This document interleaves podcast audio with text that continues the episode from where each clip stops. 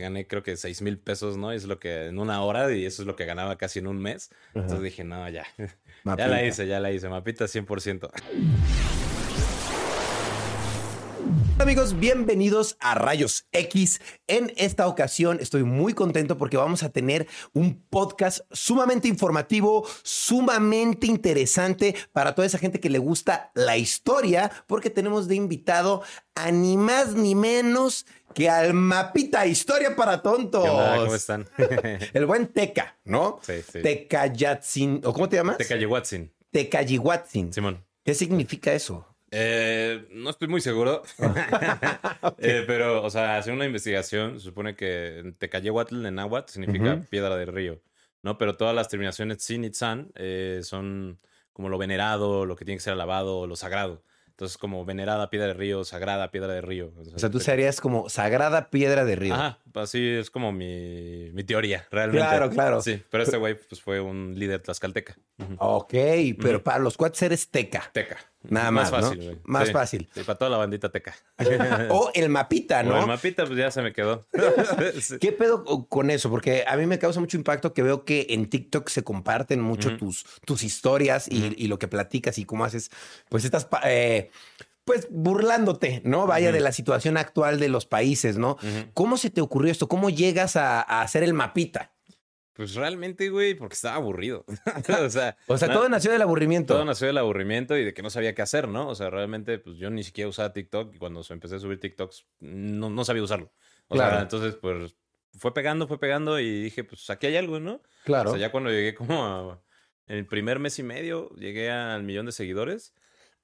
y sí dije como, "Mm, creo que sí, sí hay algo aquí que puede pegar chido. Entonces, pues ya, así fue. ¿Y, y cómo se te ocurrió el mapita? O sea, ¿solo lo hiciste así como de aburrimiento? ¿O sí Mm. le diste un sentido, un guion? Pues eh, primero sí fue como de, de tema como de aburrimiento, ¿no? O sea, como que no sabía cómo, o sea, no, no sabía qué hacer. O sea, no, no sabía Claro. qué estaba haciendo, nada más subía videos a lo güey Ajá. con mis conocimientos generales de historia, ¿no? Ok. Y este, pero ya posteriormente eh, ya empecé a darle un formato más de mapas porque yo estudié relaciones internacionales y en mi carrera la, te enseñan la historia desde la perspectiva de los estados, ¿no? Entonces se me hizo más sencillo como globalizar con un mapa de un país que estar Claro. poniendo personaje tras personaje tras personaje, ¿no? Claro. Porque sí llega a ser un poco tedioso tantos personajes, tantos nombres y Sí, confuso. es confuso. Ya, no, mejor este país atacó a este ya, güey. O sea, Claro. ajá. entonces, Y así está, es. y está padre que con, literal, sí es tu cara, ¿no? Me imagino tus ojos. Simón. Sí, ¿no? Sí. Que con eso representas pues, un país. Está muy interesante. ¿Tú a qué te dedicabas antes de ser el mapita? Antes de ser el mapita, yo trabajaba en eh, logística internacional. Estaba en una empresa de una naviera francesa. Eh, Pues me dedicaba básicamente al cobro de importaciones, al cobro de exportaciones, luego coordinar la llegada. O sea, hacía de todo un poco. Eso estudiaste en la Ajá. universidad. Sí, más o menos. Bueno, yo me especialicé, me especialicé en negocios, Ok. pero había trabajo en logística. Entonces, pues ya, donde hay chamba, pues hay chamba. Claro. Sí. Y entonces, digo, perdón, pero ¿por qué sabes tanto de historia? Digo, cualquiera puede saber mucho, pero tú en especial siento que estás muy enterado sobre la historia de muchas cosas. Pues es que en, en general he leído mucho de historia. O sea, desde morro. Mis abuelos eran historiadores. Los- Ellos- tus dos abuelos. Wow. Sí, eh, bueno, de parte de mi mamá, eran historiadores. De hecho, mi abuela escribía libros de historia para la SEP. Wow. O sea, realmente sí estaban como muy metido. Y aparte, pues mi mamá es antropóloga, mis tíos son antropólogos. Órale. Entonces también como viene que vinculado. Y por ejemplo, pues siempre lo digo, ¿no? De que, el- por ejemplo, en las cenas familiares, en vez de que mis tíos y mi mamá se pelearan por los terrenos de la abuela, se peleaban por temas antropológicos o históricos, ¿no? Así como, no, en verdad pasó esto. Y, y ya, pues, uno está morro, güey, y te aburres y pues, ¿qué haces? Escuchas. Claro. Ujú. Y así fue que, y, eh, o sea, ¿y cómo fue que supiste tanto de historia? ¿Solo hablando con ellos, con tu familia? ¿O tú Mm. solito sí tomaste como esta libros, historia, empezaste a leer, empezaste a averiguar por, en YouTube? ¿O cómo es que pues el mapita tiene tanta información, vaya? No creo que hables todos los días con tus papás sobre esto. No, no, pues es que eh, pues después de eso como que a mí me empezó a interesar más la historia, entonces Claro. volvió mi hobby leer sobre eso, ¿no? Ok, es tu hobby la eh, historia. Es, mi hobby. Realmente pues la literatura histórica es mi favorita, ¿no? O sea, me he hecho varias novelas históricas, eh, biografías, Como por autobiografías. ejemplo, Por ejemplo, de Santana, de Agustín Iturbide, este, de Porfirio Díaz, de, de Hernán Cortés, o sea, así como que todos los personajes, sus eh, biografías, pues, novelas biográficas, ¿no? Son novelas biográficas, este, pues también así como que me gustó, mi etapa favorita, por ejemplo, de la historia, una de ellas es Roma. Entonces, un chingo de novelas romanas, pues sí me las chuté. O sea, en vez de leer, no sé, güey, Harry Potter, yo leía así Atila o Aníbal. ¿no? cosas así. Sí, sí, bien, bien. Yo soy otro nivel de ñoño, güey. ¿Y, dónde te pones a leer esos libros? O sea, ¿tú los compras o, los adquieres de forma digital o...? No, yo los compro, güey. Físicos. físicos, ¿te gusta? Físicos. No, no me gusta leer en computadora, me aburre. Ok. Entonces, los compras físicos y me imagino que tienes una biblioteca de libros enorme. Sí, de hecho, apenas me acabo de mudar y sí es así como de, chale, necesito un mueble para mis libros, ¿no? Porque sí tengo bastantes. Y dejé varios en casa de mis papás, entonces... Claro, en pues promedio, ¿cuántos libros podrías decir que lees, no sé, semana al mes? Ahorita ya le bajé. Eh, ya le bajé la lectura porque he estado muy ocupado. Ya no he leído tanto como me gustaría por gusto. Claro. Sino que ahora leo por investigación. ¿No? Sí. Pero, por ejemplo, yo a la semana no me he hecho libros, pero sí me he hecho, no sé, güey, unas cinco, seis, cinco o seis artículos, videos históricos, o sea, un chingo. La neta sí leo muchísimo porque tengo que estar haciendo investigaciones siempre. Pero antes sí me echaba un, libro al mes, aproximadamente. Wow. Sí. Ok. Oye, y ahorita que, hablabas de los personajes, que lees sus biografías, yo te quería preguntar, ¿cuál es tu personaje más favorito de la historia? Que dices, este, este personaje a mí me marcó por algún motivo. Híjole, hay varios, ¿eh? La verdad, sí. Se vale mencionar más de uno. Ajá. Por, ejemplo, eh, leyendo la historia de Julio César, ese vato estaba duro. Julio César, Alejandro Magno. Apenas eh, estaba leyendo sobre un güey que se llama Tupac Yupanqui, que fue, se le conoce como Alejandro, el Alejandro Magno Inca, ¿no? Que fue un conquistador inca. Que Peruano, Inca. Ajá, sí, este, y fue el, el, décimo Inca, o sea, el décimo gobernante, y ese güey, o el noveno, creo que el noveno, una cosa así. Y, este, y ese güey conquistó un territorio más grande que el de Alejandro Magno, y se dice que ese güey llegó a las Polinesias. O sea, que así escuchó ahí en el, en el Golfo de, un golfo ahí en Ecuador, lo que hoy es Ecuador, pues se escuchó así como del Golfo de Guayaquil, ya me acuerdo, en Guayaquil. Así escuchó de unos güeyes que venían de lejísimos, ¿no? Y fue como de, estos güeyes hablan raro, no hablan como de acá, ¿y de dónde vienes? No, de por allá. Se puso a estudiar las corrientes oceánicas, los vientos, se armó 20 mil hombres, así como un... 20 mil. Ajá, se armó 20 mil hombres, 250 barcos y vámonos a buscar una, una, tierra. sí. Y llegaron a las Polinesias. Entonces ahí, o sea, es, un, es como un mito, pero es posible que haya sido real, ¿no? Que haya llegado a la isla de Pascua, a las Polinesias, y pues, se regresó así con esclavos y un montón de cosas raras, ¿no? Wow. ¿Tú dirías que este, ¿cómo se llama este personaje? Tupac Yupanqui. Tupac Yupanqui. ¿Es tu personaje favorito de la historia? Hasta ahorita sí, güey. Es que está cabrón, güey. Aparte es una historia desconocida. O sea, porque es así como este vato sí estaba bien duro, güey. ¿Pero a qué te refieres con desconocida? O sea, ¿cuándo había escuchado de ese güey? Nunca lo había escuchado. Pero ¿por qué es desconocida? ¿En qué momento? Porque e, es algo que yo tengo duda. A mí me gusta la historia, a lo mejor no tanto como a ti, ¿no? Pero ¿en qué momento? Que eso te lo voy a preguntar más adelante la historia es algo ambigua a veces, no sé si estás de acuerdo conmigo, porque a veces te cuentan las cosas, pero pues te las cuentan a veces desde el punto de vista de, de quién ganó, de lo que conviene o de lo que quieren que tú sepas. Entonces es ahí donde yo digo, bueno, esta historia que me cuentas, ¿por qué no es una historia pues tan pública, no? O sea, ¿qué, qué, la, ¿qué la hace ser tan underground? Pues es que fíjate que también tiene que ver el hemisferio, ¿no? O sea, nosotros estamos en el hemisferio norte y esto es hemisferio sur. Sea, te juro que a lo mejor un argentino se haya escuchado de Tupac Yupanqui. Okay. Este cabrón llegó hasta allá, hasta allá, hasta Argentina. bueno, casi.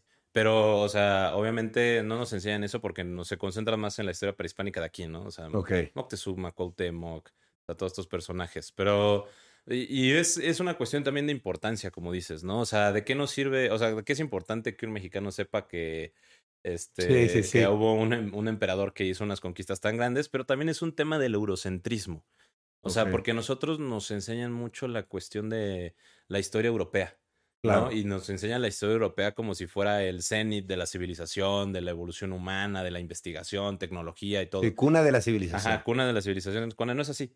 ¿no? Entonces ya es una cuestión eurocentrista porque sí nos enseñan de la historia romana, Alejandro Magno, no, súper importantes todos estos panas y gracias a ellos el mundo evolucionó, pero realmente pues porque así está destinada la historia.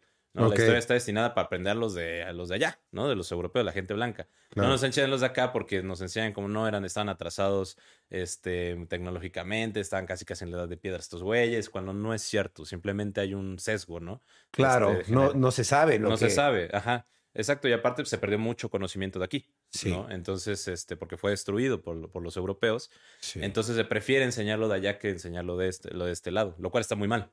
Totalmente. Claro, yo siento que hasta los mayas, los aztecas tenían conocimientos increíbles y pues llegaron a robarse todo, ¿no? Como dicen. También me, me tocó mucho que fui a Egipto y vi todo picado por los, Por los por europeos. los europeos, ¿no? O sea, y es como, wow, o sea, vinieron a destruir otras culturas, ¿no? Sí, o sea, también nada más tienes que ir a los museos, ¿no? O sea, yo tuve la oportunidad de ir al Louvre, allá en. París, y pues es así como de, brother, esto no es de aquí. Claro, ¿No? to- todo, el museo africano está Sí. todo ahí. o sea, Exacto, como apenas hubo una manifestación de una iraquí Ajá. en el Museo Británico porque se robaron de un arco así precioso babilónico de Irak, ¿no? wow. Viejísimo, y es así como, güey, este arco se lo robaron de- durante la invasión de Irak y ahorita llegó a parar al Museo Británico. ¿Cómo? Casualidad. ¿Cómo? O sea, sí, Sí. ¿cómo chingados mueves un arco de, de como de 200, 300 toneladas, ¿no? Y ya dicen, no, es que es por conservación. Porque allá hay guerra y se puede destruir. Pues sí, una guerra que provocaste tú, cabrón. O sea, no seas mamón. Pero, pero te lo quedas tú, Pero te ¿no? lo quedas tú, eh, Claro. justamente. Qué raro, ¿no? Sí. O sea, a ver, que le devuelvan todos sus, sus tesoros a Ajá. los africanos, ¿no? Sí, O sea, totalmente. No mames. Aparte de, de la historia, yo veo que tú eres un mapita, ¿no? Pero ya veo que te muestras más tú. O sea, me imagino pasó un lapso de tiempo en el que dijiste, soy el mapa o soy, o soy yo, sí me muestro yo. Veo que hiciste tu revelación de rostro. ¿Esto por qué lo hiciste? Fue por un tema de cansancio, ¿sabes? Y el Zenith fue en. ¿Cómo se llama este pinche evento? En los Miau. Ok. ¿no? Los que fueron los premios Miau de MTV. Sí. Y realmente el estar, güey, con el cubrebocas 100% de tiempo, porque hay cámaras, hay paparazzis, hay estos güeyes. O sea, de que quería tomar un trago y tenía que como que levantar el cubrebocas, cosas así, como que me cansé, estar, pe- estar al pendiente de todas las fotos. O sea, para que hasta el final, güey, sí salía así atrás con este Zenalba, güey, de- echando un trago en un video del Bert, güey, así. Sí, ya saliste. los dos así, haciéndonos pendejos. Dice, eh, sí. Y ya fue como, puta madre, pues ya. O sea, y realmente, pues sí fue una cuestión muy liberadora. ¿no? Claro, o sea, claro, me porque imagino. ya te enseñas de otra manera. O sea, es como, eh, ¿qué pedo, raza? Pues soy una persona, ja, no soy un mapa. ¿No? Claro. Entonces, este.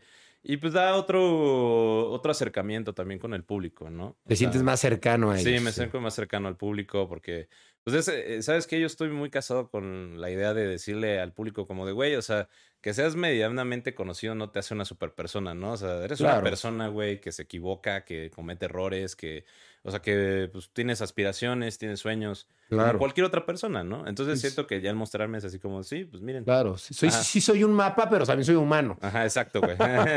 Básicamente.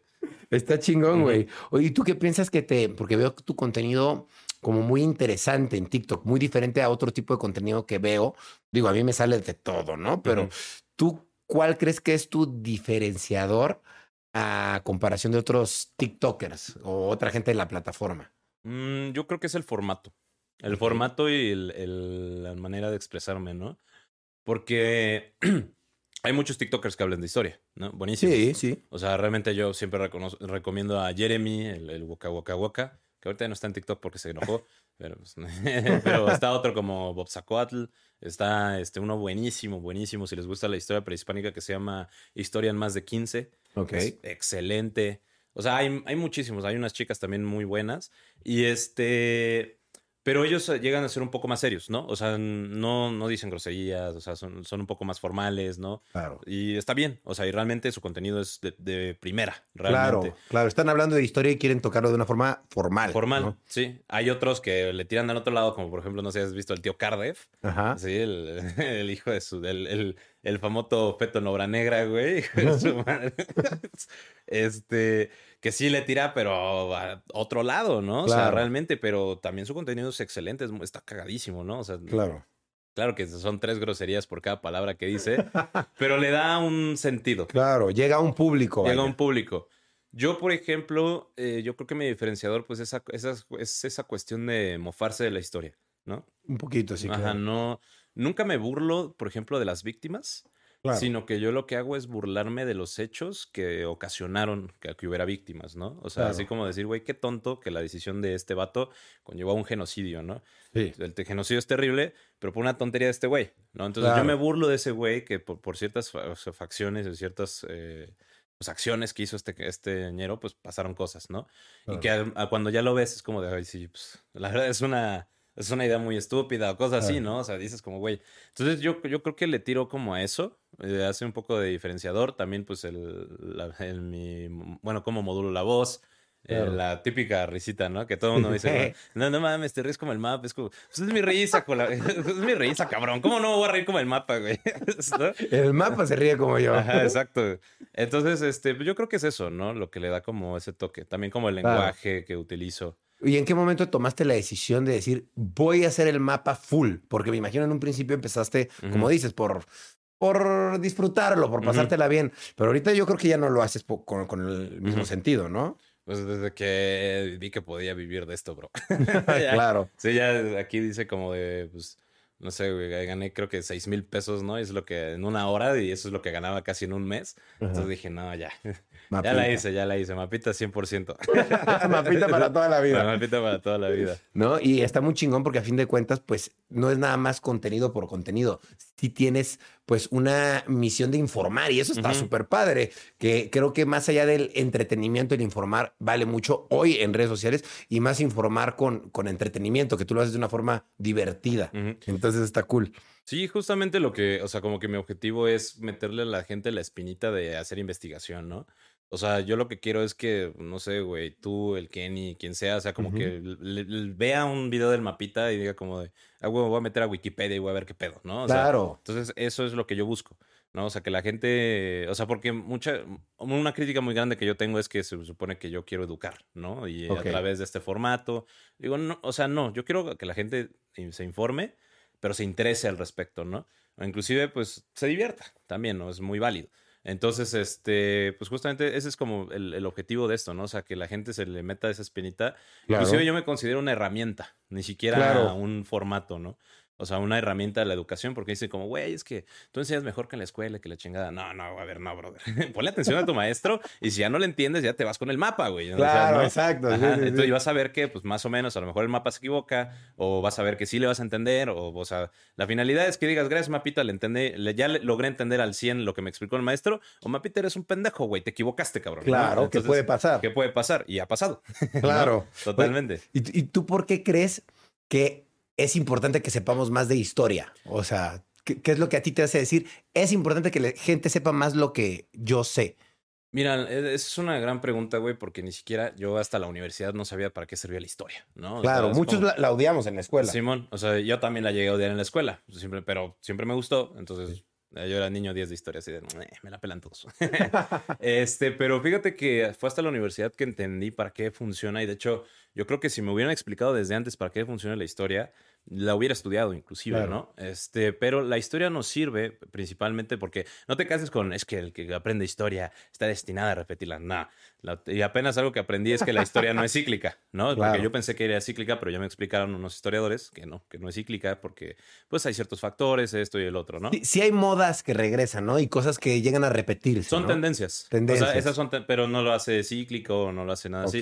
Sino que más bien la historia está ahí para que podamos entender los problemas actuales, ¿no? Ok. O sea, gracias a la historia podemos entender por qué está pasando ahorita y cómo podemos superarlos, ¿no? O sea, como históricamente se logró superar, entonces ahorita podemos este, aprender de, estos problemas, o históricamente se cometieron estos errores, entonces podemos aprender tanto de los triunfos y los errores para poder aplicarlo hoy en día.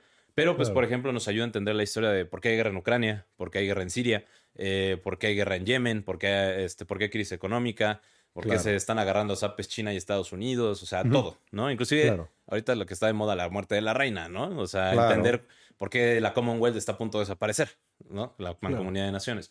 Todo eso nos ayuda a entender, o sea, la historia nos ayuda para entender todos los problemas actuales y poder aprender de ellos y saber cómo solucionarlos, no cometer errores del pasado o tomar en cuenta este, las acciones que se tomaron en el pasado que se pueden aplicar en el presente. Claro, claro, totalmente. Oye, ¿y qué es lo que más te gusta de ser un creador didáctico? Porque a fin de cuentas, pues le estás enseñando a la gente. No es, es muy diferente a pues embarrarte un pastel en el TikTok y que la gente se ría de ti, ¿no? O sea, estás enseñando algo no trabajar, bro. no, este. Es, un trabajo también, me imagino. Sí, pero no de oficina, afortunadamente. no, sí es un trabajo, pero este, yo creo que lo que más me gusta, güey, es la satisfacción de que la raza, o sea, realmente aprenda, ¿no? Claro. O sea, o realmente se interese en aprender, ¿no?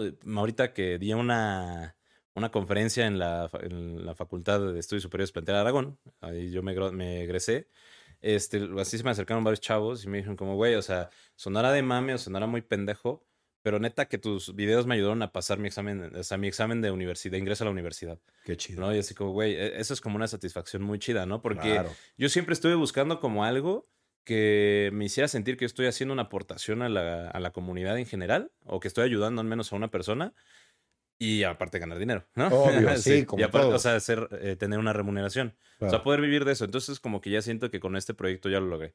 O sea, Claro. ya s- siento yo realmente que estoy apoyando algo a la comunidad en general. Y pues obviamente esto me genera un ingreso. Claro. Entonces es como doble satisfacción, ¿no? O sea, claro, es está como- súper padre. Sí, no, pues yo estaba abrazando al Teca de 16 años como lo lograste, bro. ¿Quién diría que ser pendejo no es un trabajo? Muy bien, muy bien. Oye, y yo te quería preguntar, justo lo, lo- lo hablamos hace un, un poquito, te quería preguntar, mira, en la historia hay, yo te quería preguntar si crees que hay buenos y malos, porque ya ves que siempre el que gana la guerra es el que cuenta la historia, a fin de cuentas, ¿no? Entonces, pues las historias realmente, pues son contadas por los que ganaron, pero pues ¿cuál es la historia real? ¿Me explico? ¿Tú crees que hay buenos y malos o cómo funciona eso? No, la para poder entender la historia hay que darnos cuenta que la historia no es un cómic. O no es un manga.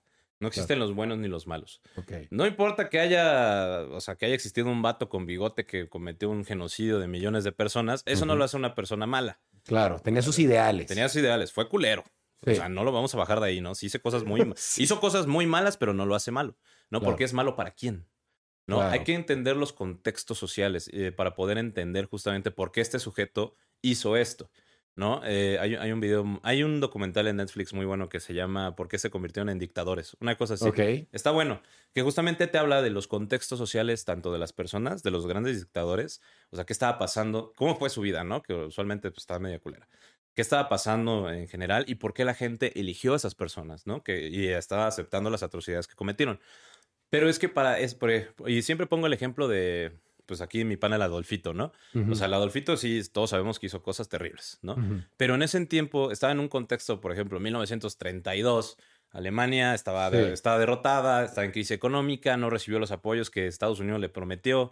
Este, el dinero se utilizaba como leña porque realmente no valía absolutamente nada. Entonces llega un güey que con un discurso, este, pues convence a la gente, la gente vota por él y ese vato en menos de un año levanta la industria, la gente come otra vez, otra vez tienen trabajo, de escuelas. O sea, obviamente la gente se idealizó y Obvio. pues, este güey pues, es un pinche Jesús, ¿no? Claro, nos No. va a llevar a la gloria. Nos va a llevar a la gloria. Obviamente, pues los manipuló a todos con sus ideales. Claro. Pero, o sea, imagínate de no poder comer a nada a tener un trabajo estable en menos de un año, pues la gente obviamente estaba muy feliz, ¿no? Totalmente. Y lo, y lo siguió por lo, por lo mismo, ¿no? Pero ya cometió atrocidades este vato. Pero pues para los alemanes en este entonces era bueno, Claro. ¿no? Ya fue malo para el resto del mundo. Sí. Pero te digo que eh, estas personas no, no las un villano, ¿no? Sino que el- más bien son una serie de contextos que hicieron actuar a estas personas, ¿no? Pero tampoco tenemos a los héroes, ¿no? La cuestión de los héroes nacionales es una- un tema de creación de nacionalismo y patriotismo. Que era justo también lo que te iba a preguntar. Ujú. ¿Tú crees eh, que está bien que idolatremos héroes nacionales? No, para nada. O sea, vamos a poner en contexto un héroe nacional, no sé, güey, dime uno. Benito O sea, Juárez, Benito, Juárez, ¿no? Benito Juárez. O sea, el vato que es así como el padre de la democracia mexicana, que la chingada del vato fue presidente tres veces y estaba en contra de la reelección y, si- y se iba a reelegir una cuarta vez, pero se murió. O sea, wow. o sea, si, se hubiera- si no se hubiera muerto de pulmonía, pues el güey hubiera sido cuatro veces presidente hasta Sí. cinco, ¿no? Sí, si fuera, si fuera eterno, chance seguiría siendo el presidente. Y aparte, gracias a Benito Juárez, se, crea- se crearon los latifundios, ¿no? Que, que fue lo que conllevó a la Revolución Mexicana. Entonces, así te digo que son una serie de contextos, pero necesitamos esa figura de, no, si este güey este, sacó a Maximiliano de Habsburgo y peleó contra los conservadores y es un héroe nacional, ¿no? Porque necesitamos sentirnos verdaderamente mexicanos, que gracias a ese güey tenemos autonomía, democracia y libertad, ¿no? Claro. Porque sin ese güey no hubiera existido, pues nada. Pero pues también es el tema de que ese güey, este, no lo hizo solo. Sí, claro. ¿no? O sea, Todo el ten- gobierno. todo el gobierno y aparte pues tenía un ejército de 60 mil pelados, ¿no? Que, Claro. que lo siguieron y que gracias a esos 60 mil pelados se logró los objetivos de este güey, Claro. ¿no? Y, y lo que estabas diciendo que si la, por ejemplo, la historia la, la escriben los, los vencedores, sí, sí, por el mismo sentido que hay que crear un sentimiento nacionalista, Nacionalista. y hay que al- alzar pues el pensamiento que tenemos. y no, porque realmente existen muchas crónicas, ¿no? De la, la gente que fue derrotada, Claro. de los perdedores. O sea, por ejemplo, está un- hay un libro que se llama, creo que Crónica de los Vencidos, ¿no? O sea, que es justamente, se habla desde la perspectiva indígena de la, la conquista, ¿no? De los españoles. Y hay, hay muchísimas crónicas de ese estilo, ¿no? O sea, por ejemplo, también hay, están, pues, este, eh, por ejemplo, las cartas, ¿no? Que mandaba esta Carlota, su hermana, ¿no? Durante el, el Segundo Imperio Mexicano. Están las biografías de Agustín de Iturbide. O sea, de todos estos güeyes que fueron derrotados, bueno, derrotados entre comillas, o así lo hace ver a lo largo de la historia, podemos leerlo, pero no lo nos enseñan porque justamente es contraproducente a lo que nos quieren educar. Claro. ¿no? O sea, de nada nos sirve que, que diga como de, bueno, mira, te voy a mostrar la, la biografía de Maximiliano, que supone que es un villano de México, porque el güey era extranjero se hizo, y lo impuso, bueno, y aparte lo impusieron como emper- emperador, y así como, pero pues tú lees la biografía de Maximiliano, ese güey era un santo, ese güey era todo excepto emperador, ¿no? Ok. O sea, la neta, güey, el güey era biólogo, era antropólogo, era arqueólogo, era este lingüista, era político. No era emperador, o sea, el güey, y aparte le mamaban las mujeres indígenas, ¿no? Estaba enamorada de, la- de las Sí, indígenas, sí. de las zapotecas. Entonces, este, obviamente no vamos a leer así como, de, ay, bueno, Maximiliano no era tan malo, ¿no? Realmente, ese pobrecito, porque entonces no quieren que lo martirices y no quieren que, Claro. que le tengas lástimas, es como más bien te enseñan como, sí, este güey vino y impuso Nos un imperio. conquistó. Ajá, exacto. Y gracias a Benito Juárez y que lo fusilaron, este, gracias a que lo fusilaron, pues ya es como que tenemos la libertad. Entonces, por eso no la leemos de este lado, porque no conviene, Claro. ¿sabes? Pero sí existe, o sea, sí hay. Si Sí. te pones, si te metes directamente a la historia, vas a leer las dos versiones. Y Claro. de hecho, eso es lo que hace que puedas contar bien la historia, porque necesitas una neutralidad. Claro. O sea, sí puedes tener como que de repente tendencias a apoyar esto o no apoyar esto, pero eh, este, sí hay que buscar como esa neutralidad al momento de contarla. Claro. Oye, y lo que te decía yo hace rato, ¿qué tan real es la historia que sabemos hoy en día? Porque por cuántas manos, por cuántas mentes no ha pasado, pues, por ejemplo, la Biblia, ¿no? ¿Cuántas modificaciones no ha tenido? ¿Cuántos cambios? Realmente, la historia como la conocemos hoy en día, ¿qué tan, cómo te lo puedo decir? ¿Qué tan real? ¿Qué tan real es? Porque pues podría estar siendo manipulada, ¿no? Sí, podría ser, pero hace cuenta que también es una cuestión de. Mm, es que está, está muy cagado, que es lo que me estaba diciendo amigo Senalba. Dice, güey, qué cagado que te tengas que, que actualizar en historia, ¿no? Porque justamente, eh, y eso lo aprendí apenas que me dijo un, un historiador eh, que tenía como que mejorar eso en mi contenido.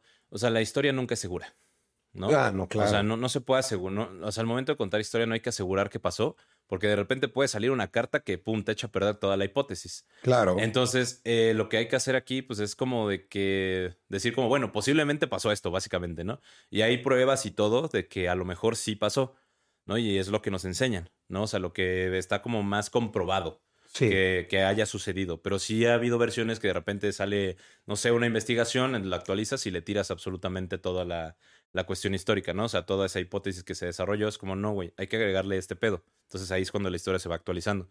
Porque siempre se van encontrando cosas y cosas y cosas y cosas. Claro. Entonces, eh, realmente, o sea, la historia que se enseña se supone que es la comprobada.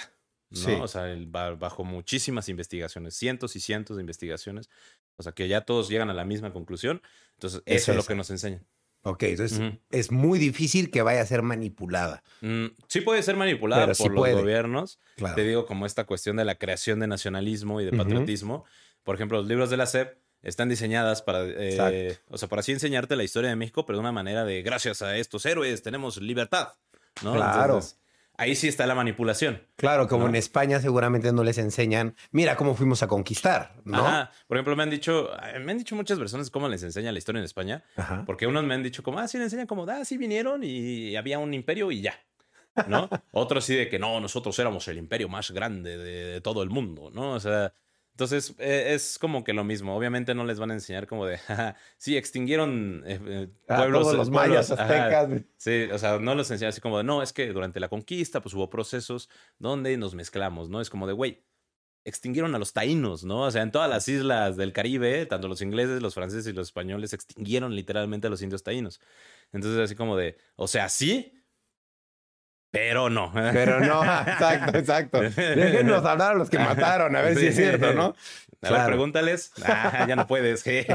Ahora, no se podía en esa época, pero por ejemplo, en esta época, que justo es lo que te quiero preguntar, contamos con redes sociales, ¿no? Y creo que las redes sociales, pues, son como una adquisición muy interesante para la humanidad hoy en día. Y yo te quiero preguntar, en la historia, ¿qué beneficio tienen las redes sociales ahora? Porque yo veo que tú las usas mucho. La difusión, güey. La difusión. La difusión y justamente, pues, eh, mostrar que la historia no es aburrida y que tiene una utilidad, una utilidad social, ¿no? O sea, que realmente sirve con la historia. O sea, por ejemplo, seguidores me preguntan, ¿no? Como de, oye, güey, este, pero yo quiero ser empresario.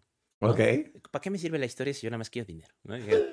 es como, bueno, a ver, te lo voy a poner así. Imagínate que tú eres, este, tú, mi estimado, eres, no sé, güey, un empresario que va a vender tenis, ¿no? Sí, por ejemplo, ¿no? Puede ser. Y tu deal más cabrón, güey, va a ser en Hungría, ¿no? O sea, te llega un deal de Hungría que si lo firmas, puta, güey, te vuelves archirre contra millonario, Jeff Bezos 2, ¿no? Ok.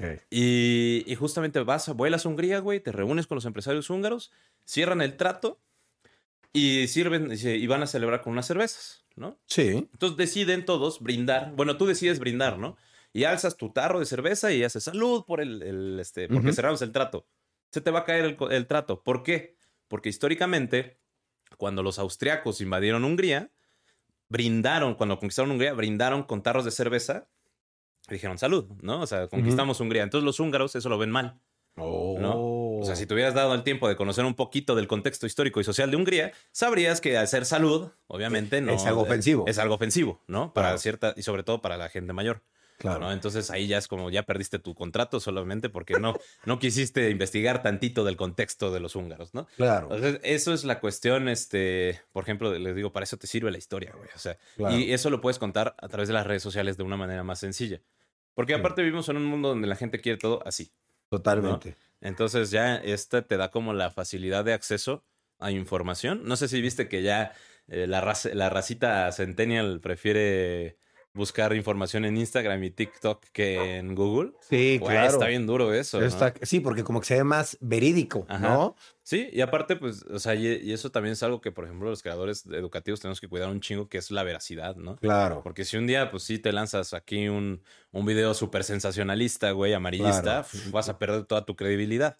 Claro. ¿no? Entonces necesitas como que esforzarte justamente en esta cuestión investigativa para que las redes, para que pues no te, no te autoquemes, ¿no? Claro. Que sí ha pasado con varios. No, y además me imagino que las redes sociales van a ayudar a que se tenga un mejor control de la historia, me imagino, ¿no? Porque ya se está almacenando dentro del internet, cualquier cosa se puede checar. Ay, en el 2012, ¿qué pasó? Hay cámaras, hay... ¿Me explico? Sí, ah, sí, o sea, claro. ya está mucho más fácil, ¿no crees? Sí, ya es más gráfico todo. Antes decías, no, pues en el 1500 pasó esto, pues ¿a quién, con quién lo puedes comprobar, no? Nada más en un libro y pues del güey que lo escribió, ¿no? Y confiar en lo que escribió. Sí, y ahorita ya lo tienes gráficamente. Exactamente. Pues sí ver- pasó, güey, mira. Sí, mira. Simón. Yo te quería preguntar, ¿tú qué opinas de la historia de México? Co- co- Como México, Ah, pues está en chida. general. Está chida. Está chida. Por ejemplo, ¿qué opinas de lo que hizo López de Santana, de que vendió eh, pues la mitad de México? Bueno, no la mitad, pero sí un buen pedazo, por ejemplo. Ay, no, México no, ha tenido no una historia muy rara, porque como que eh, la parte de abajo también era de Ujú. México, Guatemala, ¿no? O- Simón. Guatemala era de México, también Los Ángeles y toda esa zona Texas era de México. Lo vendieron, lo perdieron. ¿Tú qué opinas de la historia de México como revolucionario, de que se revolucionó y de que perdió tierras, todo esto? ¿Qué- ¿Cuál es tu opinión? Mira, vamos a empezar. Santana no vendió nada, nada más la mesilla. No, pero ese es, por ejemplo, un error muy grande y justamente lo Ajá. que, lo que te digo, ¿no? O sea, nos enseñan de que Santana se supone que vendió la mitad del país, sí. cuando no fue así, fue robado, literalmente. Ok. Eso sí fue un robo. O sea, porque ve, con la independencia de Texas, este, y, y, por ejemplo, mucha gente dice, ¿por qué se independizó Texas? ¿No? Ay, es que no se sentía, es que fueron los gringos los que metieron muchos colonos y ya los tejanos se sentían más, este, más gringos que, sí. Que mexicanos. Sí, eso sí Estrategia. tiene razón. Pero, por ejemplo, una- un tema es que lo- los este, tejanos eran esclavistas, ¿no? Los tejanos tenían esclavos y en México se abolió la esclavitud. eh, y cuando, o sea, porque Miguel Hidalgo y Costilla dijo como que ya no va a haber esclavitud, pero no era, no estaba como ratificada, Claro. ¿no? Entonces, cuando cambia el gobierno de Santana, la, la esclavitud ya es abolida totalmente y cambian a un gobierno centralista. Entonces, hace cuenta que les mandaron un gobernador que nunca había visitado Texas, ¿no? O sea, que, que de aquí del centro de México y todas las decisiones de allá de Texas, no sé, güey, se cayó un puente y es como necesitamos feria para reconstruirlo, se tenían que regresar a México y de aquí a México les Mm. iba a través a Texas y ya, pues para eso ya, se- ya habían construido otro puente, casi, casi, ¿no? Claro. Entonces, eh, eso fue como la independencia de. Pero hace cuenta que cuando se independiza Texas, eh, después de la guerra que tiene Santana, que, que es derrotado, este, Estados Unidos lo anexa. Pero había un contrato, o sea, había un, este, un tratado donde se, dec- no se...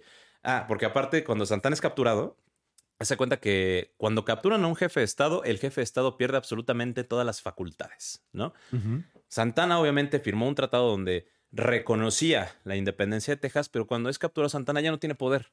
Él Ah. deja de ser el presidente porque justamente ya no necesita tener esa facultad. Ok. Entonces, hay una diferencia entre firma y ratificación, ¿no? El Texas estaba firmada su independencia, pero no estaba ratificada, o sea, no estaba consensuada por el Senado mexicano, no estaba nada. O sea, Texas seguía siendo mexicano. Claro. Entonces, cuando lo anexa a Estados Unidos, por eso se declara la guerra, porque eso fue un robo. O sea, Claro. así fue como, no sé, güey, de repente que Guatemala se anexe Chiapas por sus huevos, Sí, sí, sí. ¿no?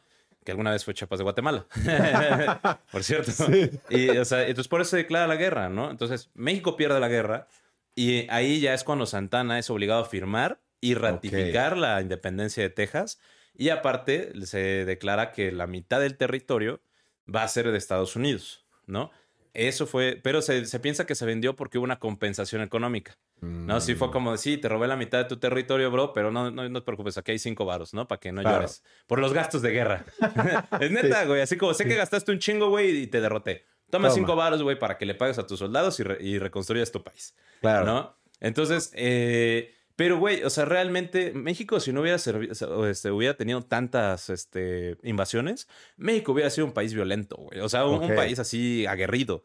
Claro. Pero, por ejemplo, cuando, cuando Santana está a punto de subir al poder, eh, se da la, la- en, en la reconquista. Cuando los españoles regresan e intentan volver a tomar México, ¿no? En- y mandan a 10.000 soldados, entran por Tamaulipas y Santana va y los, eh, y los ataca y se pelea y los derrota, ¿no? Derrota a los españoles en la reconquista. Entonces llega Santana al, al Senado y le dice como, güey, estos vatos van a regresar. Otra ¿no? vez. Otra vez. O si no, alguien más va a venir. Denme seis barcos, 15 mil hombres y voy a invadir Cuba. ¿No? Ajá, sí. sí. La cara que puse Sí. fue como, what the fuck. Ajá, exacto. Voy a invadir Cuba y dice, no mames, vamos a desembarcar en Varadero y el Fortín de La Habana nada más tiene como 500 hombres, entonces no hay pedo. ¿No? Tomamos el Fortín de La Habana, liberamos a los esclavos de Cuba. Todos los esclavos van a, vas a ver que se van a, a pasar a nuestro lado. Sí. Perdón, y este, y pues ya, güey, vamos a tener un fuerte en Cuba, ¿no? O sea, Cuba va a ser mexicano. Sí. Y aparte, güey, durante esa etapa, este, Santana también, este, financiaba un chingo de piratas. Ok. Y financiaba la piratería para atacar los barcos que salían de la isla de la Española, hoy República Dominicana y Haití, que salían de Puerto Rico y que salían de Cuba. O Pura sea, estrategia. era estrategia. O sea, México era culero. Era culero, güey, se la sabía. O sea, igualmente, pues se volvió a robar Chiapas, güey. Se le robó a Chiapas de Guatemala. Claro. O sea, y por ejemplo, Centroamérica se independizó, pero por el tema de que cuando se deshace el primer imperio mexicano con Agustín Iturbide, pues eh, sí tenían soldados mexicanos que estaban cuidando justamente toda esta zona de Centroamérica, pero pues como se tuvieron que regresar todos, dejaron Centroamérica despoblado y fue como de, güey, pues ya no estás aquí, ¿nos podemos independizar? Pues, sí, güey. Sí, y ya. Chido, bro. Así fue como, ¿me independizo? Sí, ok, ya. O sea, digamos que, que todo el centro de América, México lo soltó. Lo En- soltó. En, algún punto México fue casi todo pues, parte de Norteamérica y Centroamérica, ¿no? Güey, teníamos tratados con Rusia de no agresión, güey. wow. Sí, había tratados. El Imperio Mexicano tenía un tratado de no agresión con el Imperio Ruso, güey, porque justamente colindaba la frontera de las colonias rusas en, en California. Rusia tenía este, colonias en California, pero también desde Alaska y por todo Canadá, ¿no? Ok. Entonces, como pegaban los territorios, era así como no nos vamos a, a atacar, ¿no? Y nos dábamos la Sí. mano. Por ejemplo, también las Filipinas eran consideradas del Imperio Mexicano.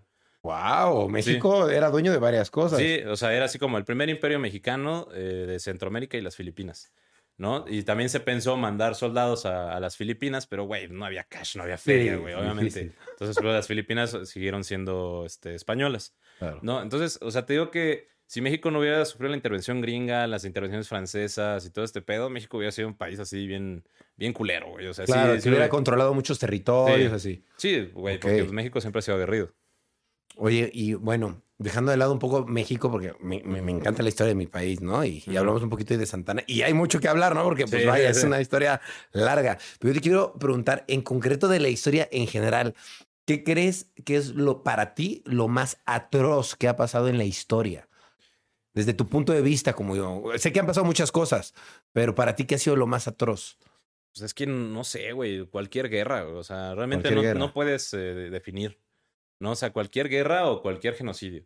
Por ejemplo, así unos que, que está súper escondido den- dentro de la historia es, por ejemplo, una de la, este, el, el genocidio de armenios, ¿no? Por parte del Ah, Imperio te- Turco. sí, mi vecina es de Armenia, sí. O también el genocidio de, de así de millones de, de africanos por parte de Bélgica, ¿no? Bélgica, por ejemplo, fue un país que casi no tuvo colonias, pero de las colonias que tuvo fue un hijo de su chingada madre. O sea, la neta, fue muy cabrón. Que inclusive, o sea, hasta el presidente de Bélgica fue como de, sí, pasaron cosas feas, ¿no? Porque Ajá. todos los países fue- africanos fue como, güey, pidan disculpas por todo lo que hicieron, ¿no? Claro. Y sí fue como, "Jaja, pasaron cosas feas. No vamos a pedir disculpas, es, como, es como la reina, ¿no? O sea, y justamente estaba viendo un TikTok muy bueno sobre eso. Eh, fuente es un TikTok. Que habla de cómo la, la- o sea, toda la riqueza de la monarquía inglesa proviene de la venta de esclavos, ¿no? Claro. Y es ahorita el beneficio que tiene. ¿No? Entonces, yo Sí. creo que todos son como todos esos hechos. No te podría decir que uno es peor que otro, por, o uno es ah, porque no se puede, güey. O sea, realmente mientras genere sufrimiento humano, yo creo que lo hace muy malo. Claro, pero para ti uno de los peores es este de Armenia y este de... Pues el, el holocausto, güey. O sea, también, por ejemplo, eh, pues toda la, la, mata- la, la hambruna, güey, que hubo en China durante los tiempos de Mao Zedong, güey, que por una mala estrategia de que se murieron creo que 80 millones de chinos, güey. Mierda. Ajá, o sea, hay, hay cosas, o sea, muy, muy ñeras, güey. O sea, te digo que no puedo de- definir como de cuáles, porque Claro. por todas partes hay. Hay, Hay hay, los asesinatos de Stalin, güey, por todo, este, la URSS, güey. O sea, te digo que toda la, la, pues, la masacre, ¿no? Que hubo en, en África por parte de los europeos. Claro. O sea, no, no te puedo decir como que eso Sí. estuvo más culero. Digo, hay muchas historias, ¿no? Dentro de la historia. ¿no? Yo, yo veo que tú cuentas diferentes. Para ti, ¿cuál es la historia que más te gusta contar? Fíjate que a mí me gusta mucho el tema del México prehispánico. Ok. O sea, no lo he tomado tanto porque ya tengo un público muy internacional, ¿no? Pero el tema prehispánico me, me- me encanta. Eh, mira, mi historia favorita son aquellos momentos que marcaron un antes y un después de. O sea, por ejemplo, historia mexicana me gusta mucho la revolución, ok, ¿no? claro. Porque la revolución mexicana, pues, aunque digan que no, es una revolución socialista, güey. O sea, Claro. nuestra constitución, güey, parece el pinche, el capital de Karl Marx, güey. O sea, la, la constitución mexicana es sumamente socialista. Pero, por ejemplo, marcó un antes y un después, ¿no? Gracias a, a la, a la revolución mexicana. Tenemos instituciones, tenemos banco, tenemos este. eh, bueno, el país no está fragmentado, tenemos su constitución, güey. Entonces, eso me gusta mucho, ¿no?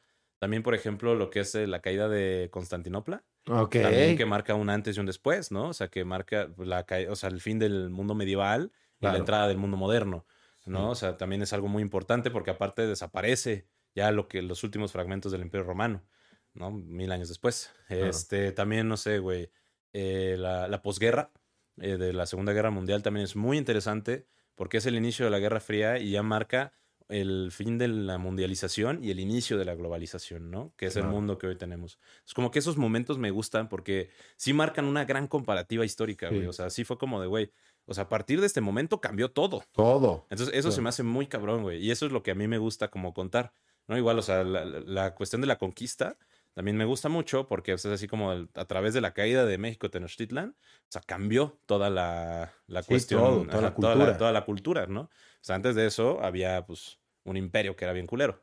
Claro. Entonces ya llegaron otros culeros después. Claro.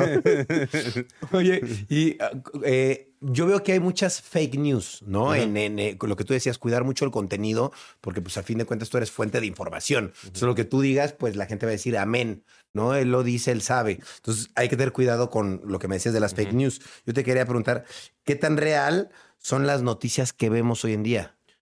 Mm, depende del, del noticiario. Porque las noticias eh, que vemos el día a día van haciendo la historia, Simón. ¿no? Entonces, ¿qué tan real es también? Yo creo que depende del noticiario que vemos, ¿no? Porque sí hay, o sea, no, no voy a decir noticiarios, pero sí hay unos que se dedican más como a espantar a la gente, o Claro. hay otros que se dedican más como a, pues, no, ya sabes, no son muy amarillistas. Sí, ¿no? sí, sí, O siguen ciertas tendencias. ¿no? Claro. O sea, por ejemplo, ahorita se me hizo una, una tontería que en este programa matutino de chismes, güey, así como vamos a guardar un, silencio- un minuto de silencio por la reina.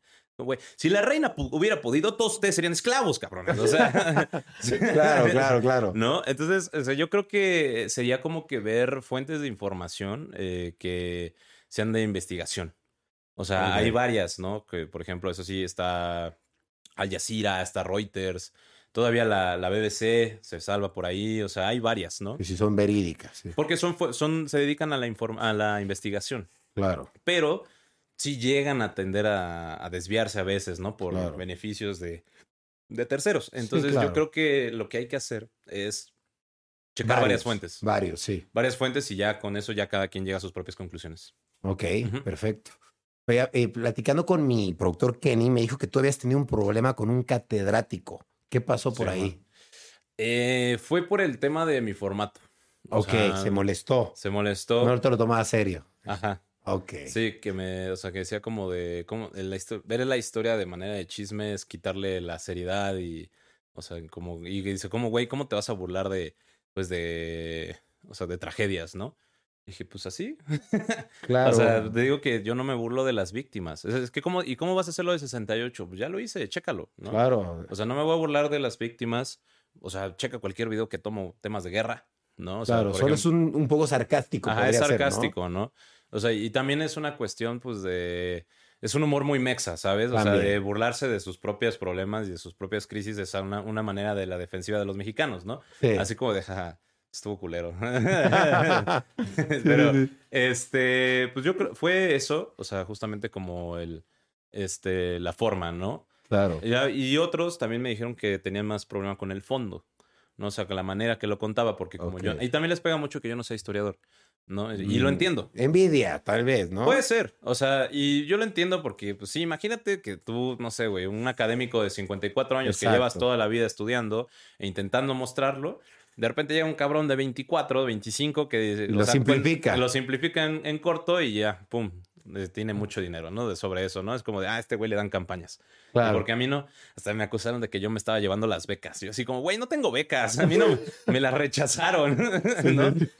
Y, o sea, justamente como que, o sea, no lo quiero ver así, como, no lo quiero ver como envidia, sino que más bien como que siento que, es que no sé, como que les molesta eso, ¿no? Que, Sí. Y yo lo entiendo, güey, te digo que sí entiendo ese pedo. Claro, claro. Y inclusive, o sea, también me han dicho como que el fondo es el problema porque llego a tener errores, porque llego a tener otras cosas, y sí lo acepto. O sea, hay veces que me he equivocado y sí me Normal. han llegado a corregir. Y si me corrigen, pa, o sea, la neta sí lo tomo. Claro, es normal. Y, e inclusive te digo que ya me he estado actualizando con unos amigos historiadores, o sea, para, para que me enseñen, ¿no? Por ejemplo, ya me están enseñando teoría de la historia, historiografía, o sea, cosas que sí tengo que implementar, eh, cómo utilizar un lenguaje adecuado, ¿no? Más adecuado, más histórico. O sea, Claro. así como que no quitar mi formato, no dejar de lado lo que estoy haciendo, pero sí darle un poquito más de... Ciertas palabras, ciertos toques, ¿no? Sí, ajá, darle un poquito más, no, es que no es seriedad, sino más forma, ¿no? Una, Más forma histórica. Ok. Entonces sí, o sea, y aparte, pues, o sea, sí como que eh, lo he estado aplicando, porque pues obviamente no, no- sé que no, no soy muy perfecto y no soy historiador, entonces no sé Claro. bien todo esto, pero sí he llegado a tener críticas tras críticas tras críticas de la academia. Eh, una de las cosas que sí me peleaba es así como de, güey, o sea, pues acepto tus críticas, pero hay veces que sí ya se las tomaban muy personales, ¿no? Es como, brother, pues, pues hazlo tú. hay, una, ca- Claro. hay una canción de Nicky Jam, ¿no? Que justamente dice, ahora ven y hazlo tú. claro. No hay pedo. O sea, pero, o sea, eh, lo que le decía esta académica es que eh, justamente eh, también tiene un podcast y todo, lo escuché y es muy bueno. O sea, realmente es informativo, pero parece una tertulia. ok, ¿no? entiendo. Entonces, para la gente que no le gusta pesado. la, ajá, para la gente que no le gusta la historia puede ser pesado. Entonces le digo, hay que, o sea, imagínate que, o sea, esa misma información la adaptas un poco más eh, general, más global, porque aparte mi contenido no es para la academia. O sea, claro. mi, mi contenido, güey, es historia para tontos, ¿no? O sea, para gente tonta como yo, que le gusta la historia, o para gente que no le gusta la historia, ¿no? De hecho, ese es mi mi eslogan. También, claro. Historia para gente que no le gusta la historia. Está padre. Entonces, eh, justamente lo que decía es que está, estás este, jugando con la inteligencia de las personas. dije, sí, al chile sí. O sea, para, y le dije a los académicos, para mí todos ustedes son tontos. Yo soy tonto, porque todos desconocemos algo. No todos somos tonto en- tontos en algo. Es imposible decir que somos expertos y que somos los, los, mejores. Pero cuando la gente, o sea, y la gente que eh, pues se considera tonta en historia, me va a seguir, porque es historia para tontos, literalmente. Claro. ¿No? Y por eso yo les digo a mis seguidores los tontos. es que estás jugando con su inteligencia. Pues sí, sí lo hago, la neta. Pero, este, inclusive apenas me dijeron en, en el podcast, porque en el intro del podcast decimos como, vamos a contar la historia que hasta tú puedes entenderla. y ya una chica así me dijo como de, oye, pues siento que estás jugando con, con la inteligencia, ¿no? De que si no lo escuchan en el podcast no vamos a entender. Y fue como, pues, o sea, no es así, pero Es, es un, es- es un decir. es un decir, ajá, justamente. Y, y- y veo que tienes un podcast también. ¿no? Y, y ese podcast también se llama Historia para Tontos. Sí, ¿Cómo te va en ese podcast? ¿Bien? muy chido. ¿Sí? Sí, muy bien. La neta, eh, ahorita somos el podcast número uno de historia en Latinoamérica. ¡Wow! El Entonces- número uno de historia en Latinoamérica. Sí. Eso está increíble. Sí, y, sí, ahorita en México creo que somos el sexto más escuchado. ¡Wow! tema oye, está súper bien tu podcast. ¿Cómo lo Sí. encuentran en todas las plataformas? Historia para tontos Historia podcast. para tontos. Así, ok. sí, te digo que aparte lo mismo del podcast, ¿no? Les decía como, güey, o sea, cuando ustedes ya no sean tontos en historia, ya van a buscar entonces historia para eruditos, historia para académicos. ya mi contenido, o sea, haz de cuenta que mi contenido es para que tú entiendas historia y cuando ya la entiendas, te, te dejes de considerar un tonto en historia, ya no me sigas. Claro. Porque- No, pero igual siempre hay más que aprender, ¿no? Claro, ajá, o sea, sí, por eso. Eh, nunca vas a dejar de aprender, pero nunca me van a dejar de seguir. Ah. no, Claro. pero pues es ese, ese tema, ¿no? O sea, les digo, mira, cuando ustedes sean académicos, o cuando sean expertos en historia, o sean historiadores ya súper acá, ya no sigan historia para tontos, porque ya no es para ustedes, ¿no? O sea, va a ser para otra persona que no sabe. Pero ustedes ya pueden seguir historia para académicos, con mucho gusto. Pero sí, y el podcast pues ha salido bien, güey, porque Qué bueno. salió igual como de. Ya sabes, ¿no? Pues de- es que me acuerdo que me invitaron a. me- mi amigo Iker me habló y me dijo, oye, güey, pues este. ¿No quieres eh, salir en el podcast de Carlos Vallarta? Eh, es que vamos a hablar de. del conflicto palestina-israelí. Dije, ah, huevo, pues estaría chido, ¿no? Pero resultó que ya no me confirmaron a mí. Este, Iker lo grabó con, con Carlos Vallarta, pero no salió. Ok. No salió al aire porque Carlos luego lo, lo subió con otra persona. Como que se espantó porque Iker no. Bueno, algo así me dijo Iker. O sea, como que lo grabó antes de que lo grabara con él, lo volvieron a grabar, pero subieron el primero. Entonces Iker tenía toda la info. Y me dice, como, güey, pues, ¿y si hacemos un podcast? y que, pues bueno, así. ¿Cómo, ¿Cómo es ese meme? Dice, los hombres borrachos no dicen vamos a, a pelearnos, dicen vamos a abrir un podcast, ¿no? sí, entonces. Así, pues así salió, güey. O sea, y pues eh, igual subimos el primer episodio y ahorita es el episodio más escuchado. Tiene como 100 mil escuchas, una cosa así. Wow, qué bueno. Y dura de que una hora cuarenta. Entonces yo pensé que no iba a pegar, güey, porque Claro. realmente so- somos dos güeyes hablando una hora de historia, una hora Claro. y media de historia. Puede ser aburrido. Puede ser, llega a ser tedioso, aburrido, pero no, a la gente le, le, mamó, gustado. le encantó y pues ha, ha sido creciendo, creciendo, creciendo. Qué Hasta bueno. ahorita llevamos 38 capítulos, me parece. Wow. No, Ujú. súper bien. Muchas felicidades. Gracias. Qué bueno. Yo, yo, yo te quería hacer una pregunta. En la historia de México, pues hemos tenido un chingo de presidentes. ¿Tú cuál consideras que es nuestro top tres peores presidentes de México? No me sé los nombres de los presidentes, güey. Pero por algo que han hecho, que dices, este cuate firmó algo o construyó algo que no tenía nada que ver. O... Hubo uno, güey, eh, justamente estaba escuchando un podcast sobre los peores presidentes de México. es que no me sé los nombres, güey. ok, pero- no importa, no importa. Hubo uno, güey, que fue presidente eh, 15 minutos, que subió a la presidencia para abdicar para que subiera Victoriano Huerta al poder, ¿no? Ok. O sea, ese es top uno, güey, porque, y lo dicen muy bien ese podcast, porque pues, ese pendejo, güey, o sea, realmente, o sea, nada más subió para subir a un dictador, güey. otro, sí. Ajá, sí, o sea, ese Claro. es uno. Luego otro, eh, ¿cómo se llama? Ló- López Portillo, creo que es, que ese güey utilizaba el Banco de México como su banco personal. Llevó un Ok. super déficit a México, así un chingo, un chingo de este. ¿Cómo se llama? Pues este, una deuda enorme. Su esposa igual así utilizaba el banco como el banco personal, güey. Eh, fue, nacionalizó otra vez la banca, quién sabe por qué hizo eso. Se perdió la deuda, la, pues toda, fue lo que llevó a México a la súper, súper Quiebra. quiebra, que teníamos una hiperinflación del mil por ciento, o sea, que fue en los setentas, ochentas por ahí. Fue uno antes de Salinas. Wow. Eh, y, o sea, que fue que Salinas, que pues cuando subió ese güey tuvo que reestructurar y vender Todo. todo, para poder este Mantener. mantener, ¿no? Pero Sí. sí. este güey mandó a la caca a México en el siglo XX. y yo creo que Benito Juárez. Benito Juárez, de Sí, los peores. porque ese güey con todas sus estructuras y sus reformas conllevó a uno a que subiera Porfirio Díaz al poder y que se crean los sistemas de haciendas y latifundios. Ok. Entonces, sí, ese güey, o sea, sí hizo cosas buenas, pero también La cagó La mucho. cagó mucho, güey. Ese vato quería firmar una en la búsqueda de reconocimiento de Estados Unidos de su presidencia durante las guerras de reforma, este buscó, por ejemplo, darle paso libre a Estados Unidos en el Istmo de Tehuantepec. Eh, buscó también que los gringos pudieran intervenir militarmente si un conflicto interno en México podía afectar sus intereses. Vender Baja California, vender Chihuahua, Verga. vender Sonora, Tamaulipas, Nuevo León. O sea, pues ya ni como estampitas, güey. Ajá, sí, güey, por, por obtener el reconocimiento de Estados Unidos. Afortunadamente, Estados Unidos estaba casi en guerra civil. O sea, entonces sí fue como que los estados de Washington dijeron como, no, no, no, güey, no aceptes nada porque los del sur se van a hacer más poderosos, güey. Y no podemos dejar que los de los sureños se hagan más poderosos. Entonces yo creo que sí fue acá mi panita, el Juárez también. El Juárez también. Sí. Todos los días los vemos en los billetes. Oye, y digo, ya fuera, fuera de México está reciente, ¿no? El tema de la muerte de, de la reina Isabel, ¿no? Yo te quería preguntar, más que la muerte de la reina Isabel, ¿tú qué opinas de estas personas que fungen como reyes, ¿no? O sea, tú que, que ves la historia desde un punto de vista más amplio, ¿tú cómo ves estos personajes? ¿Nos sirven todavía en la actualidad o para qué están ahí? Son zánganos, güey. Zánganos nada más, Sí, ¿no? son unas sanguijuelas que están chupando ahí dinero. Sí, totalmente. Y si escucha esto algún británico, por favor, sígueme invitando a las fiestas de la embajada. Se ponen bien chidas. Sí, soy antiimperialista, anticolonialista. No estoy a favor de las monarquías, pero ah, qué buenas fiestas dan, güey. La fiesta de los, de los 70 años, creo que de la reina estuvo bien verga.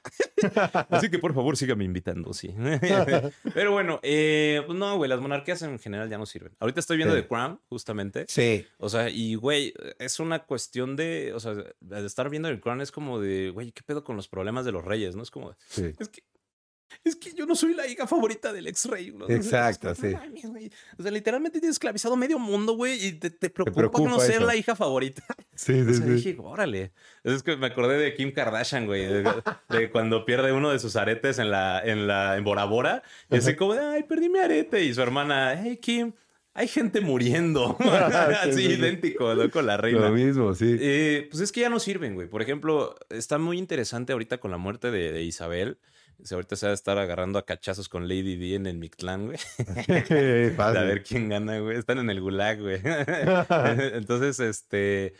Eh, es muy interesante, güey, porque, por ejemplo, la Commonwealth nada más sirve para seguir manteniendo a la corona. O sea, realmente, ya, ¿no? sí. Porque los países miembros de la Commonwealth tienen que pagarle un impuesto a la corona. Mierda. ¿no? Se supone que la Commonwealth se creó para mantener unificado eh, todos estos países, porque tienen vínculos y relaciones eh, hist- históricas. Básicamente los- el Reino Unido los conquistó a todos, es el único vínculo histórico que tienen. Este, pero se supone que cuando se crea bien la Mancomunidad de Naciones en los 50 ya es cuando se dice, no, pero van a tener ciertos beneficios, van a tener ventajas económicas, ventajas sociales, políticas, las cuales no, No es están. cierto, no están.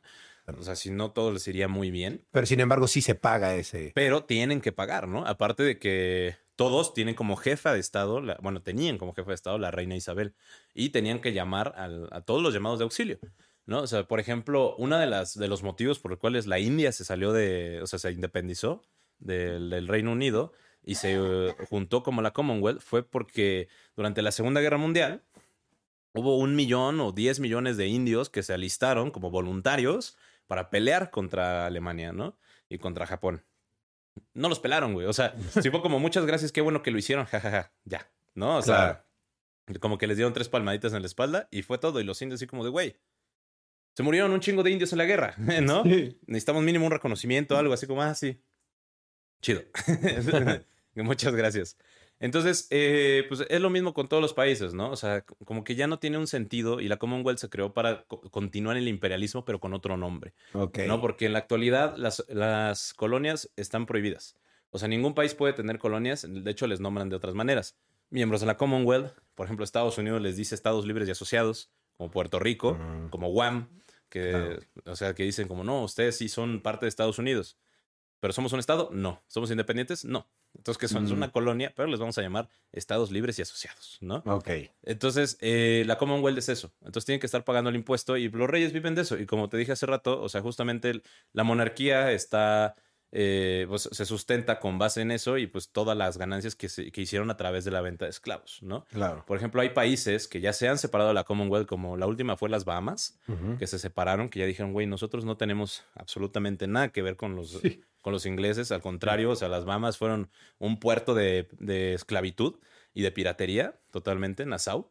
Eh, de hecho, Piratas del Caribe, eh, Tortuga, ¿no ves que es la, la isla pirata, no? Ajá. Es Nassau, Ah, wow. la capital de las Bahamas. Ok. Sí, porque Nassau fue el reino pirata. Ok, wow. Datito histórico. Está- chido. Y estaba permitida los casamientos homosexuales. Ah, Sí, ¿en serio? sí. Órale. Sí, los loco. piratas fueron los primeros en hacer eso. Está Órale, chido. qué chido. Pero, este, pues justamente las Bahamas dijeron como de, güey, ¿cuál es el, o sea, ¿qué, qué beneficio tenemos más que hay mucho turismo británico aquí, ¿no? O sea, tenemos a los gringos, ya.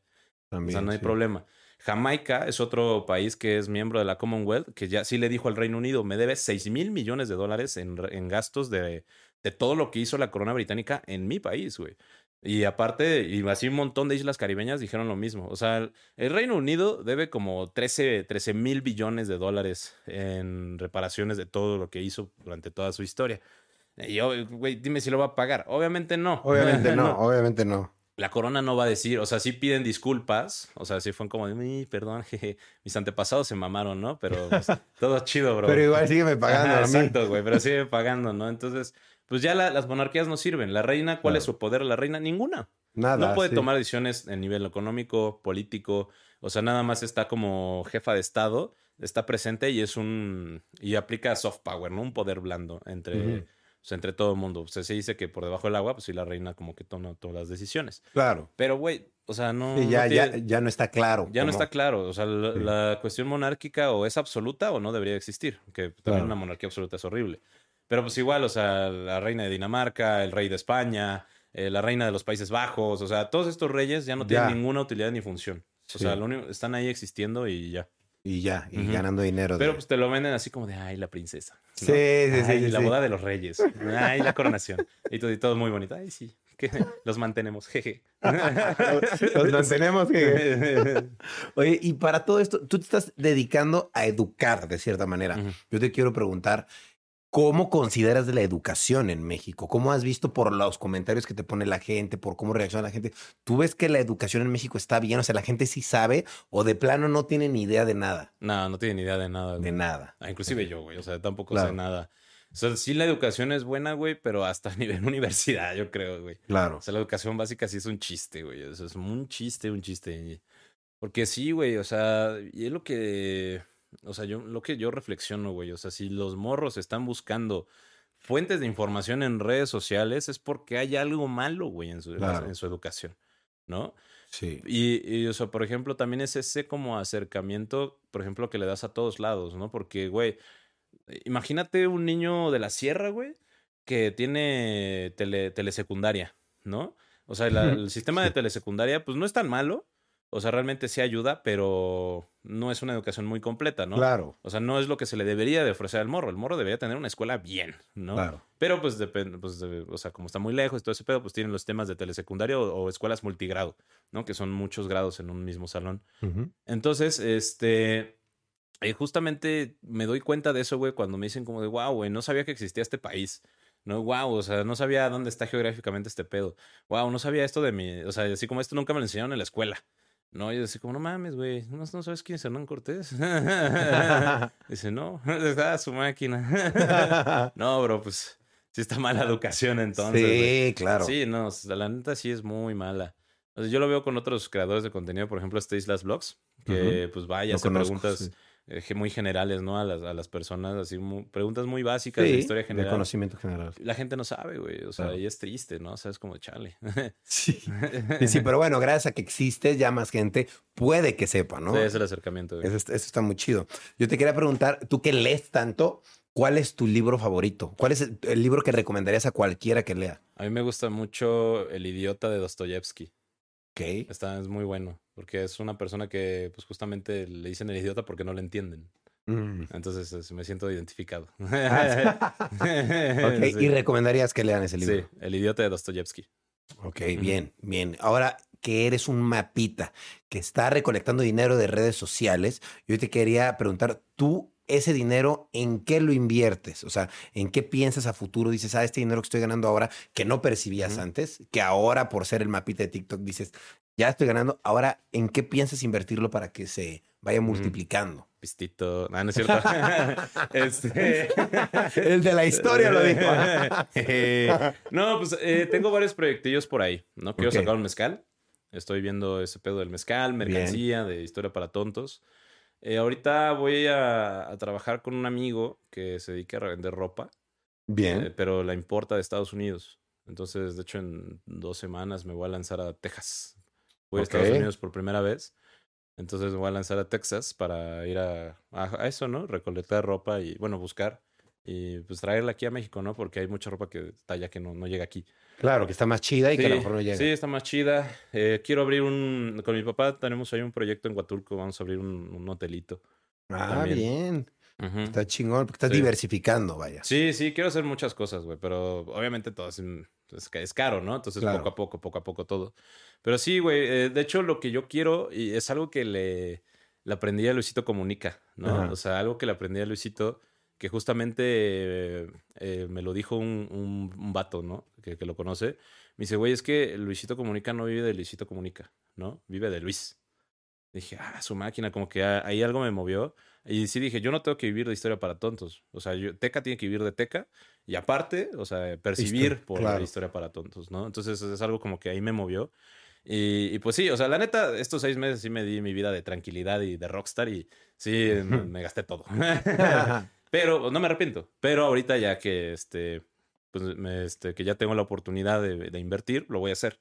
¿no? Porque sí prefiero tener mis inversiones en muchos lados por, claro. por cualquier cosa, ¿no? Porque así como ahorita estoy pues, en un punto, el día de mañana puede caer. Claro. ¿no? Y si cae, pues ¿qué tengo, güey? ¿no? Claro, históricamente lo sabes. Históricamente sé que, pues sí, güey, todos los imperios están destinados a caer, bro. Claro. ¿No? Entonces, así como de a ver, ¿cuándo va a ser el punto que yo ya deje de ser popular, que yo ya no le sirva a la gente, que la gente ya es experta en historia, entonces historia para todos ya no sirve? Se me cae la chamba, brother. entonces este, pues sí dije, pues, ¿qué tengo que hacer, no? Pues bueno, voy a empezar a invertirle en todos lados, ¿no? Meterle, meterle aquí, allá, allá, a ver. Y tengo la oportunidad, afortunadamente, entonces aprovecharla, ¿no? Porque sí soy muy, este, pues muy de la, de la opinión de que, güey, las oportunidades se aprovechan, güey. Y con lo que tengas, que se explote hasta donde, hasta por debajo de las piedras. Obvio, obvio, obvio. Oye, ya, ya, ya para terminar, no te, no te quito más tiempo. Este, es que me gusta mucho la historia y pregunto muchas cosas. no te preocupes, para eso eh, estamos. Por ejemplo, eh, hay gente que de verdad sí le gusta, o a lo mejor no le gusta. Dice, sí me gusta, pero como que no estoy seguro si me gusta la historia, ¿no? ¿Qué le podría decir a esa gente para que se apasione, como tú te apasionaste de la historia, de que tú ni siquiera estudiaste historia, pero te volviste un apasionado de la historia y sabes más que seguramente muchos maestros que están dando clases en secundarias técnicas? Entonces, pues, güey, ¿tú qué le dirías a esa gente para que sí se apasione por la historia? Pues que vean la historia como un chisme. O sea, es que es ah, está bueno eso, está bueno la historia eso, es un ¿eh? chisme, güey. O sea, por ejemplo, estaba justamente el último capítulo del podcast que grabé. Güey, es un podcast de puro chisme de una mujer que se llama La Güera Rodríguez, que es una de las mujeres independentistas, ¿no?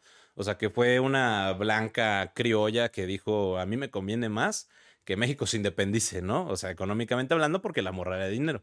Entonces, eh, justamente pues, güey, o sea, es así como, güey, es un chisme entero. O sea, no, no hay diferencia de ver qué hizo, no sé, güey, Marta de baile a qué hizo la güera Rodríguez hace 200 años, güey. Es lo mismo. Entonces, eso lo hace entretenido y eso lo hace divertido y así como de, a huevo. Gente famosa del pasado haciendo pendejadas, ¿no? Exacto. Entonces tu consejo es verlo como un chisme. Ah, fulanito hizo esto y vendió México, o vendió esto. Ah, lo ves ya como un chisme y más fácil aprenderlo. Sí, porque sabes que, y, de hecho ese es el, objetivo del güey, ¿no? Porque eh, si ves todo como, es que yo iba a la universidad y así, el güey y el huevo chismecito lo saqué por un amigo que se llama Gonzalo. Saludos al Gonzo. Este, porque, no sé, güey, íbamos de fiesta el viernes, ¿no? Y el, el sábado, y el lunes llegábamos a la facultad, y así llegamos y, güey, no mames, que divina qué pasó el sábado en el Shine, güey, ¿no? como, Ay, y entonces ya, y entonces ya el Gonzo decía como, ah, huevo chismecito, ¿no? Entonces así como que se me quedó, güey. Y, y, pues justamente cuando empecé a ver que si cuentas así la historia, o sea, realmente la gente se interesa más, ¿no? O sea, porque sí es como de, ok, sí pasó algo culerísimo, Pero, o sea, si lo ves como en un formato de chismes, como que te interesa un poco más, se te mueve más porque no se te hace como tedioso, aburrido, cosas así. Claro, o algo que tienes que aprender por o obligación. sea, o sea, te o sea, es como verlo como algo como si pasó ayer. ¿no? Ok. O sea, no lo veas algo que pasó hace 300 años, sino algo que pasó el día de ayer, ¿no? Entonces, si lo ves Claro. como el pasó el día de ayer, es como de a huevo. Eso sí me afecta. Claro, además, digo, por último, no sé tú qué opines.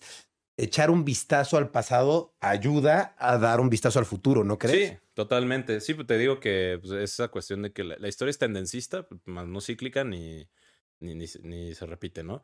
O sea, pero sí nos ayuda a comprender cosas del futuro.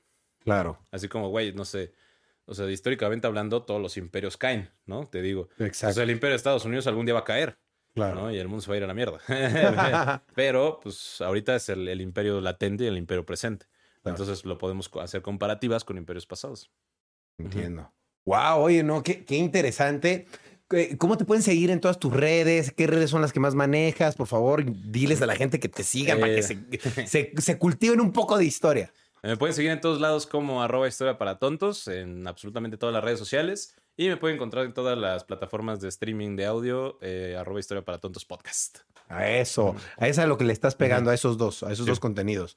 ¿Algún otro que hayas pensado futuro? Así como voy a hacer videos de otra cosa, Eh, más no, largos, No, ¿no? pues sigan el canal de YouTube porque estamos haciendo viajes por todo México e intentando enseñar la historia de absolutamente todo México con la premisa de que todo lugar tiene una historia que contar. Entonces, Eso. ah, y la radio, sigan la radio. en Historia para Tontos Radio por ADR. Eso, que no es lo mismo que el podcast. No es lo mismo que el podcast. Eso. Sí. Ok, qué chido. La verdad que padre porque creo que tienes mucho que platicar, mucho que contar. Eh, yo creo que no se te va a acabar historia para tontos. Ojalá yo creo que siempre hay historia Sí. para qué contar y siempre pues, todos los días pasa algo. Sí. Hasta si se muere la reina hoy y ya tienes algo que contar de de mucho tiempo, me explicó. Sí. Entonces creo que la historia siempre va a estar presente y siempre lo que pase hoy tiene repercusiones para el futuro y para el pasado. Entonces creo que la historia pues es un, un reflejo de lo que puede pasar en el futuro. No tan cierto, pero para tener una guía. Entonces está súper padre darse la oportunidad de sí aprender un poquito de historia, ¿no? Y de entenderla más que nada, ¿no? Su máquina. Me guía. Pero oye, Teca, muchas gracias por, no, por muchas gracias acompañarnos. por la invitación, estuvo Estás- muy bueno. Estuvo súper bueno. Y luego te invito para que me expliques cosas más puntuales, más detalladas. Yo no me sabía eso de que Santana, pues, había sido así la venta. Yo era de los que creía que ah, lo obligaron y vendió, pero ahora ya sé Nah. que, que no. No, no, Fíjate, no, no, Hubo una guerra, güey, de por Claro. No, hay, que, hay que desmentir ese tipo de Sí, cosas. Está bueno. Y esa- está aparte, bueno. como hay datos curiositos, ¿no? Así como de los irlandeses que pelearon en la guerra, güey. O sea, eh, no sé, güey, la, la batalla del castillo de Chapultepec, los niños héroes no existieron, güey. O sea, cosas así. Ese, ese Ajá. tipo de cosas, ¿no? Que la Ajá. gente, pues a veces dice, no, pues es- que yo vivo en la calle de Juan Ujú. Escutia y yo sé que existió, pero no existió. Y es lo más lo- loco de todo, ¿no? Sí, sí, sí. Entonces, Como posiblemente sí haya existido, pero no se aventó, brother. O sea, Exacto. Te aseguro que no se enrolló en la bandera y se aventó, Ajá, eso seguro. no, qué meco, güey. Qué loco, ¿no? La historia cuentan. Oye, pero muchas gracias por venir a contarnos parte de esas historias. Y pues vamos a seguirte en todas tus redes para podernos enterar de más. Y pues espero poder volver a invitarte al podcast para hablar de más cosas, porque sin duda alguna tienes mucho que platicar. Claro que sí, y a ver cuándo tú llegas al mío, ¿no? Ah, Estaría bueno, si me invitas, jalo. Va. Órale. Arre, Ah, ya está. pues. Y te cuento mi historia, que a lo mejor pues no tiene tantos años, pero algunas Ah, cosas. todo- todos tienen una historia. Exacto. Muy bien. Oye, pues muchas gracias, Teca. Pues yo me despido del podcast. Y muchas gracias a ustedes por estar viendo y escuchando esto. ¿Algo que te gustaría agregar al final? ¿O- Eh, no, tomen agua. Muy importante, tomen Muy mucha agua. Bueno, pues muchas gracias por ver o escuchar Rayos X donde quiera que sea que lo están viendo o escuchando. No se olviden suscribir o seguir, ya sea en Spotify o en YouTube. Y no se les olvide, por favor, seguir a Teca en todas sus redes sociales.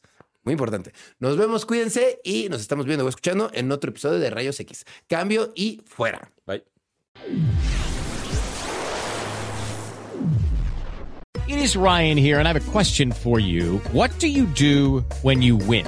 Like, are you a fist pumper? A woohooer, a hand clapper, a high fiver. I kind of like the high five, but if you want to hone in on those winning moves, check out Chumba Casino. At chumbacasino.com, choose from hundreds of social casino style games for your chance to redeem serious cash prizes. There are new game releases weekly, plus free daily bonuses. So don't wait. Start having the most fun ever at chumbacasino.com. No purchase necessary. Group. Void were prohibited by law. See terms and conditions. 18 plus.